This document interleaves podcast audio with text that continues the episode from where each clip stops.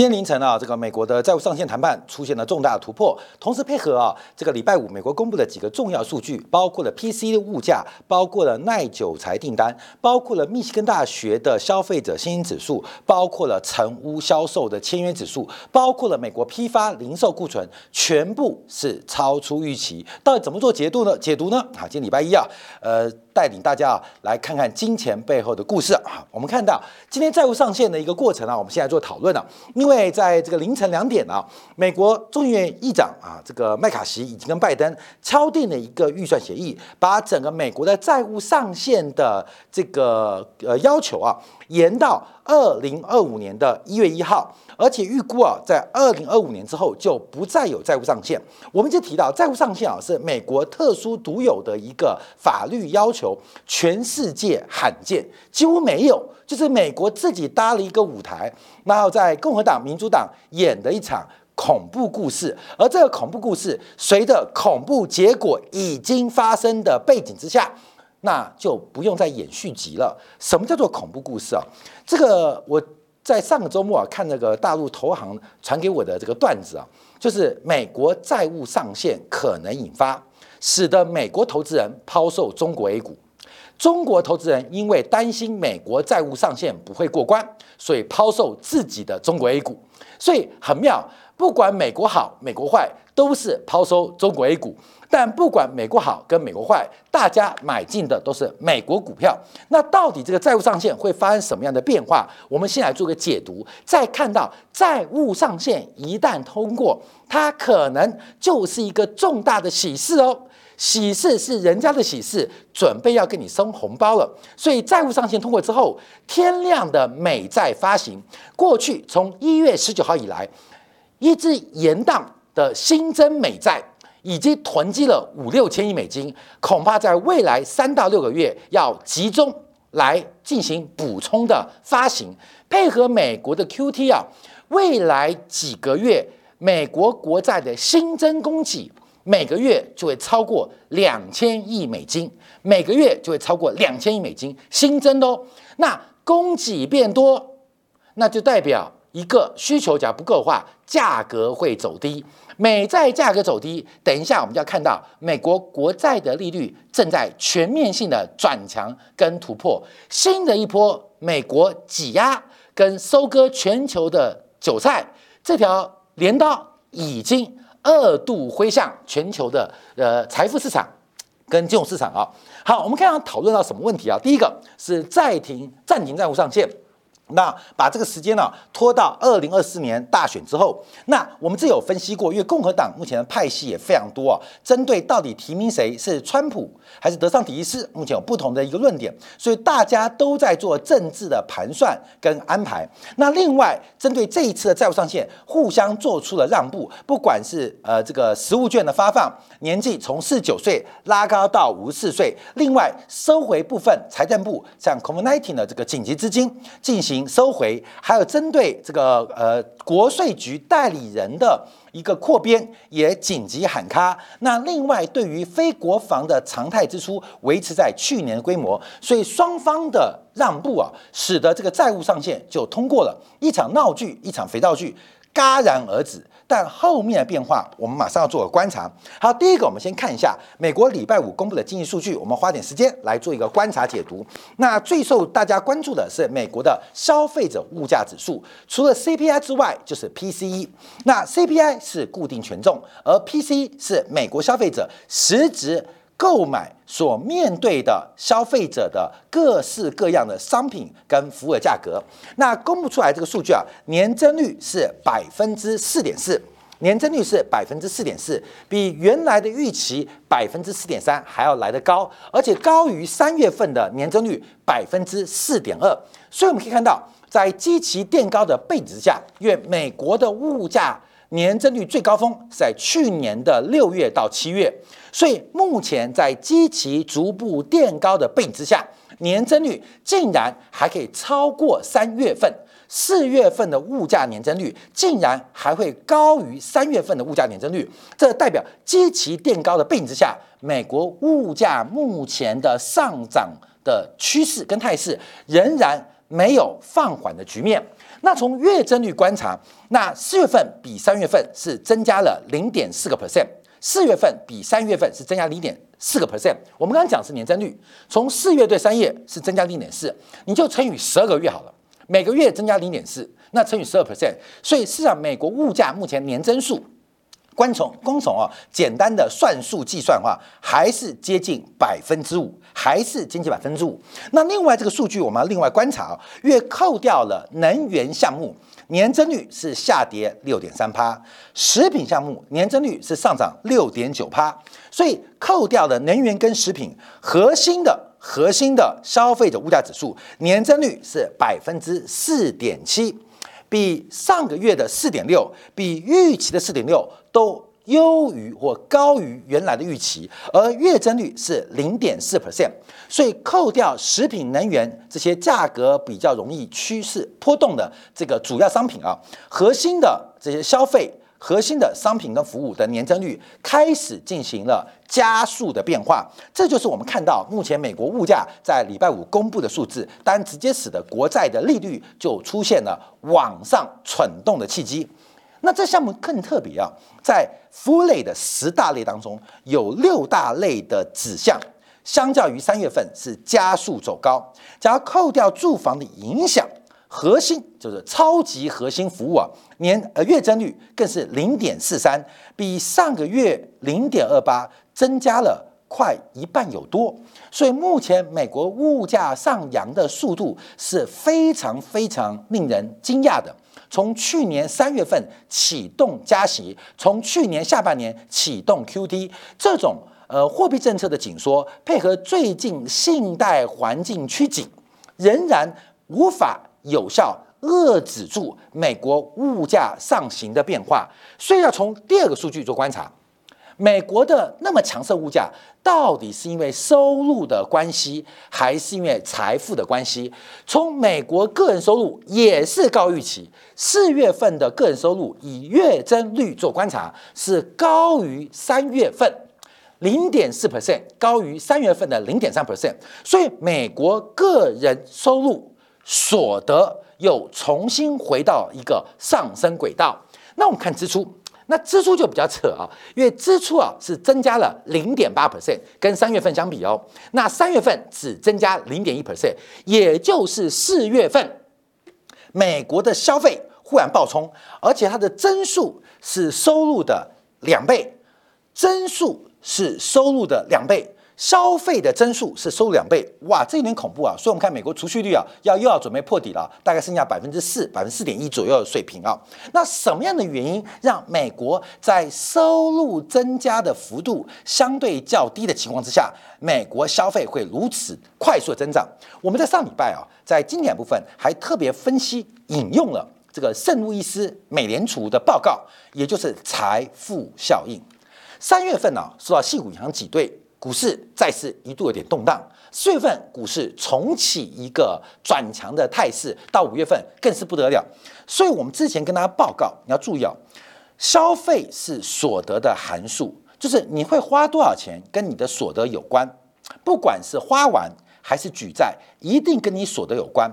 可是过去这两年的时间，透过美联储的研究，消费不再。完全是所得函数，更多的是财富效应的函数啊！就你多赚一块钱，多收入一块钱，你就多一块钱消费，消费是所得函数。现在你多赚一块钱或多赚两块钱，跟消费开始脱钩，因为决定美国消费者的不再是收入，不再是所得，而而是财富效果。所以我们在过去啊一个月啊用了非常多美国官方的研究报告。美联储现在特别关心，就是财富效应可能是推升美国消费最重要的原因。讲白一点呢，就是炒房炒股赚到了钱，所以很敢花。炒房炒股这个财富效应带来的炒房的利润、炒股利润，让美国人的荷包。装的是饱饱的、满满的，而且很敢消费，非常敢消费。这就是目前美联储遇到最大的困境，不再是实体经济的好坏啊，不再是实体经济的扩张或收缩，更重要的是美国股市的强大的一个成长。美国股市强烈的反弹，更使得美国消费者有极为急急迫的消费欲望，极为急迫的消费欲望。所以，我们看到美国的个人收入跟个人支出，跟前面提到的啊物价、消费者物价指数就找到关系了。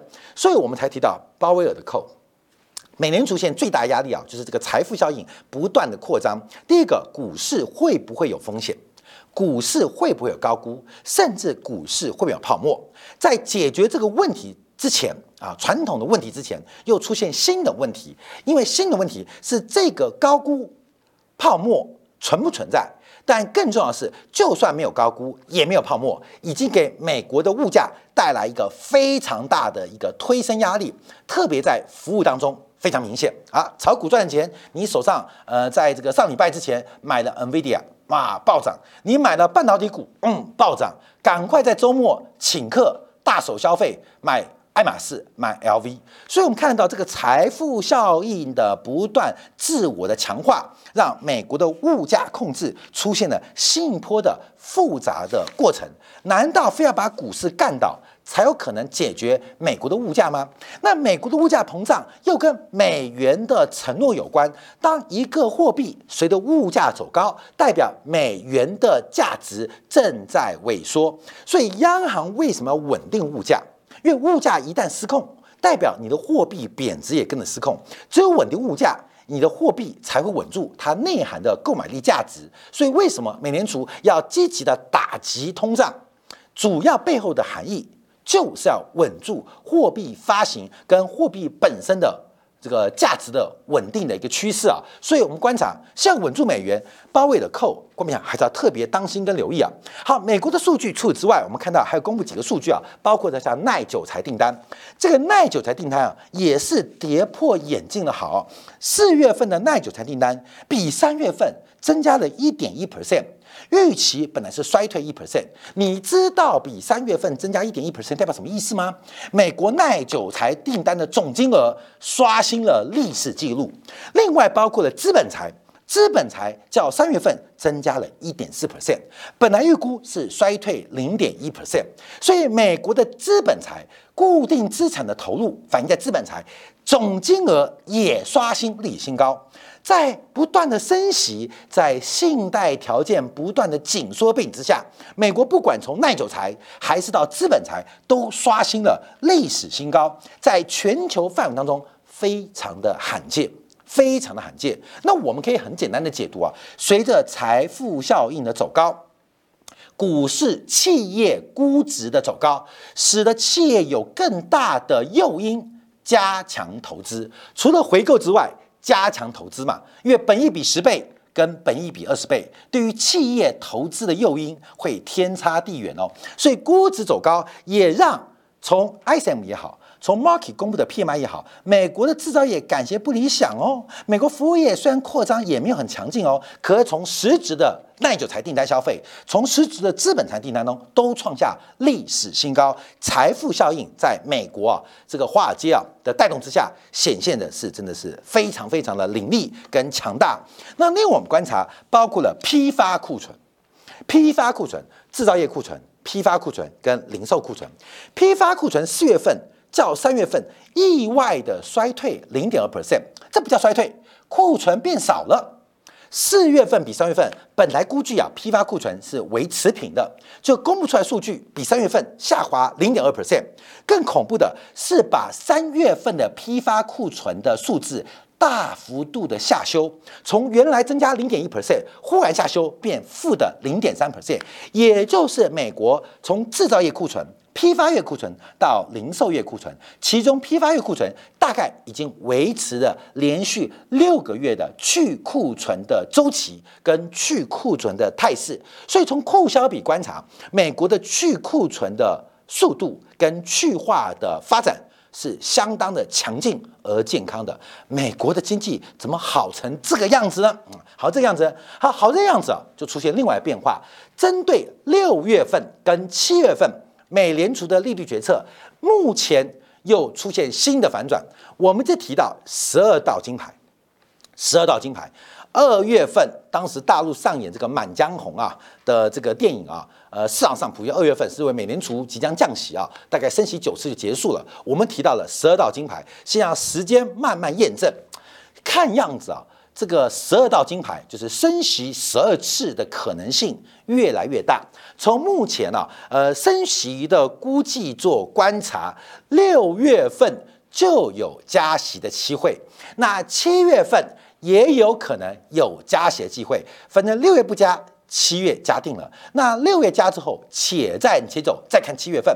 可是随着礼拜五的数据，还有周末的债务上限的谈判，美国新年度预算案的审议，基本上啊，的剩下一个非农数据哦。所以等待非农数据一旦公布，假如美国失业率仍然维持在历史低点，那六月份加息的可能性有再度的升高。六月份加息的可能性又再度收高，所以我们就要往下观察。因为我们先从两年期国债做掌握，这两年期国债收益率的最高点呢，是在今年的三月八号。因为我们提到两年期国债的收益率跟美联储的官方利率高度的吻合，高度的正相关，所以当时啊，在二月底三月初的时候，呃，这个加息预期大幅度的消散。市场上对于美联储进一步加息的可能性大幅的降低，尤其是系股银行的挤兑啊，就发现这种加息跟 QT 已经让美国银行业快受不了了，所以使得两年期国债收益率在三月八号系股银行挤兑的当下，这个利率大幅度的反转哦，一度跌到三点八，跌破百分之四，这个拉回幅度是非常大喽。这拉回幅度就是美国国债大反弹，利率大跌。利率跟债券价格是反向关系啊，所以美国国债大反弹，利率大跌。现在没有想到，国债价格形成了一个双峰，利率价格形成了一个双底。现在两年期国债已经突破颈线，继续往高点来进行发展。尤其一旦美联储还有一次甚至两次加息，也就是非方瑞，美国的联邦基金利率有可能接近百分之六哦。那会不会回来进行一个杀多的过程？假如美联储的利率来到百分之五点七五到百分之六，那两年期国债收益率最起码。还有五十个 BP，零点五个百分点，有可能出现进一步走高。假如进一步走高，它就可能突破三月八号的一个位置啊，三月八号位置。所以目前我们从两年期国债收益率就看得比较明显啊。事实上，美国的债券市场再度遇到一个空头的洗礼，以短天期国债有再度破底的发展。从一个月期、两个月期、三个月期啊，这受到债务上限影响，已经先破底了。可后面包括的一年期、两年期，目前都有。破底的压力，那新一波美国国债的跌势，另外利率涨势是不是叫随之而起。我们另外看一下十年期国债收益率，因为十年期国债收益啊，目前特别关注的是通胀预期是非常稳定的，在百分之二点二五上下不差，零点零五个百分点横盘震荡。目前美国的通胀预期是非常稳定的。我们看密西根大学啊，在周末提出的这个长期的通胀预期报告，大概也是维持在百分之三到百分之三点一，很稳定。那利率走高，既不是通胀预期推升，谁推升的？实质利率推升。实质利率现在拿到什么位置啊？实质利率也要准备创下两个半月的新高，两个半月新高，现在大概在一点五八、一点六左右的位置啊，一点五八到一点六位置。大家也可以特别观察，把美国美联储的非方瑞减去 PCE 或减去 CPI，事实上美联储还有紧缩压力，因为实质利率不够达到。紧缩的条件不是对于实体经济紧缩，对于金融市场紧缩更远远不如。更何况不要说紧缩金融市场了，从耐久材订单，从美国的批发库存观察，似乎目前美国的企业对于这个利率快速升息利率环境适应的还不错诶，这就给美联储有更大的空间来解决它外部的矛盾。什么叫外部的矛盾？就是挑战美元霸权的矛盾，在过去几个月，去美元化的声音越来越大声，去美元化的声音越来越大声，抢黄金似乎成为很多新国家在外汇储备的必要手段，这些都是美元面对的外部矛盾，甚至叫做敌我矛盾，不是我活就是你死。所以这个美国的经济，只要多增加了这些空间的话，美联储是不是有更多的空间来解决外部的矛盾？透过解决内部通胀失调的过程，顺便解决外部矛盾。所以我们怎么提呢？我们回来看黄金。黄金啊，我们这边讲法大概已经有两个礼拜了吧？啊，已经两个礼拜了。这个随着这个时间是上上礼拜一、礼拜二、礼拜三了。我们特别在金铁部分提醒大家，黄金的右侧交易机会啊，我们再次跟大家报告，因为从实质利率跟黄金的长期的关系，目前黄金仍然有高估的风险，所以为什么这个市场上这个黄金啊，在风险偏好？降低啊，这个市场上趋于稳定，又重新反映升息的期待。尤其美国的升息，假如超出预期，那对于长期的资产伤害是很大的。所以黄金目前仍然是有高估的一个态势跟位阶。好，那我们再往下观察啊，因为啊债务上限过了，美国经济数据那么好，我们就要看量喽。因为现在大家估计啊，假如这个礼拜三众议院通过这个方案，会发生什么事情？会发生什么事情？第一件事就是耶伦，美国财政部长耶伦可以开始进行发债的措施跟发债的行为。从一月十九号，美国遇到债务上限，美国就不能有新增债务了，所以只能借新还旧，新增的赤字或新增的债务都被限制住了，甚至新增赤字只能用家里米缸的存粮来应付。而这个时间所谓差日差 day 啊，差 day 啊即将到期，隔礼拜三一旦通过，那财政部。就有机会大举的发行债务，干嘛赶进度啊？赶进度。那目前啊，按照财政部的估计啊，债务上限一旦解决，整个国债的发行额度就可以上升。从一月份一月中到现在的五月底啊，这个大概有四个多月时间，美国不能有新增债务。一旦要弥补这个新增债务，再补充在美国财政部的这个米缸里面的余粮。这随随便便的补充，大概大概就有六千亿美元的国债发行的期待，六千亿美债新增哦，就要往市场发行。美国财政部发行国债。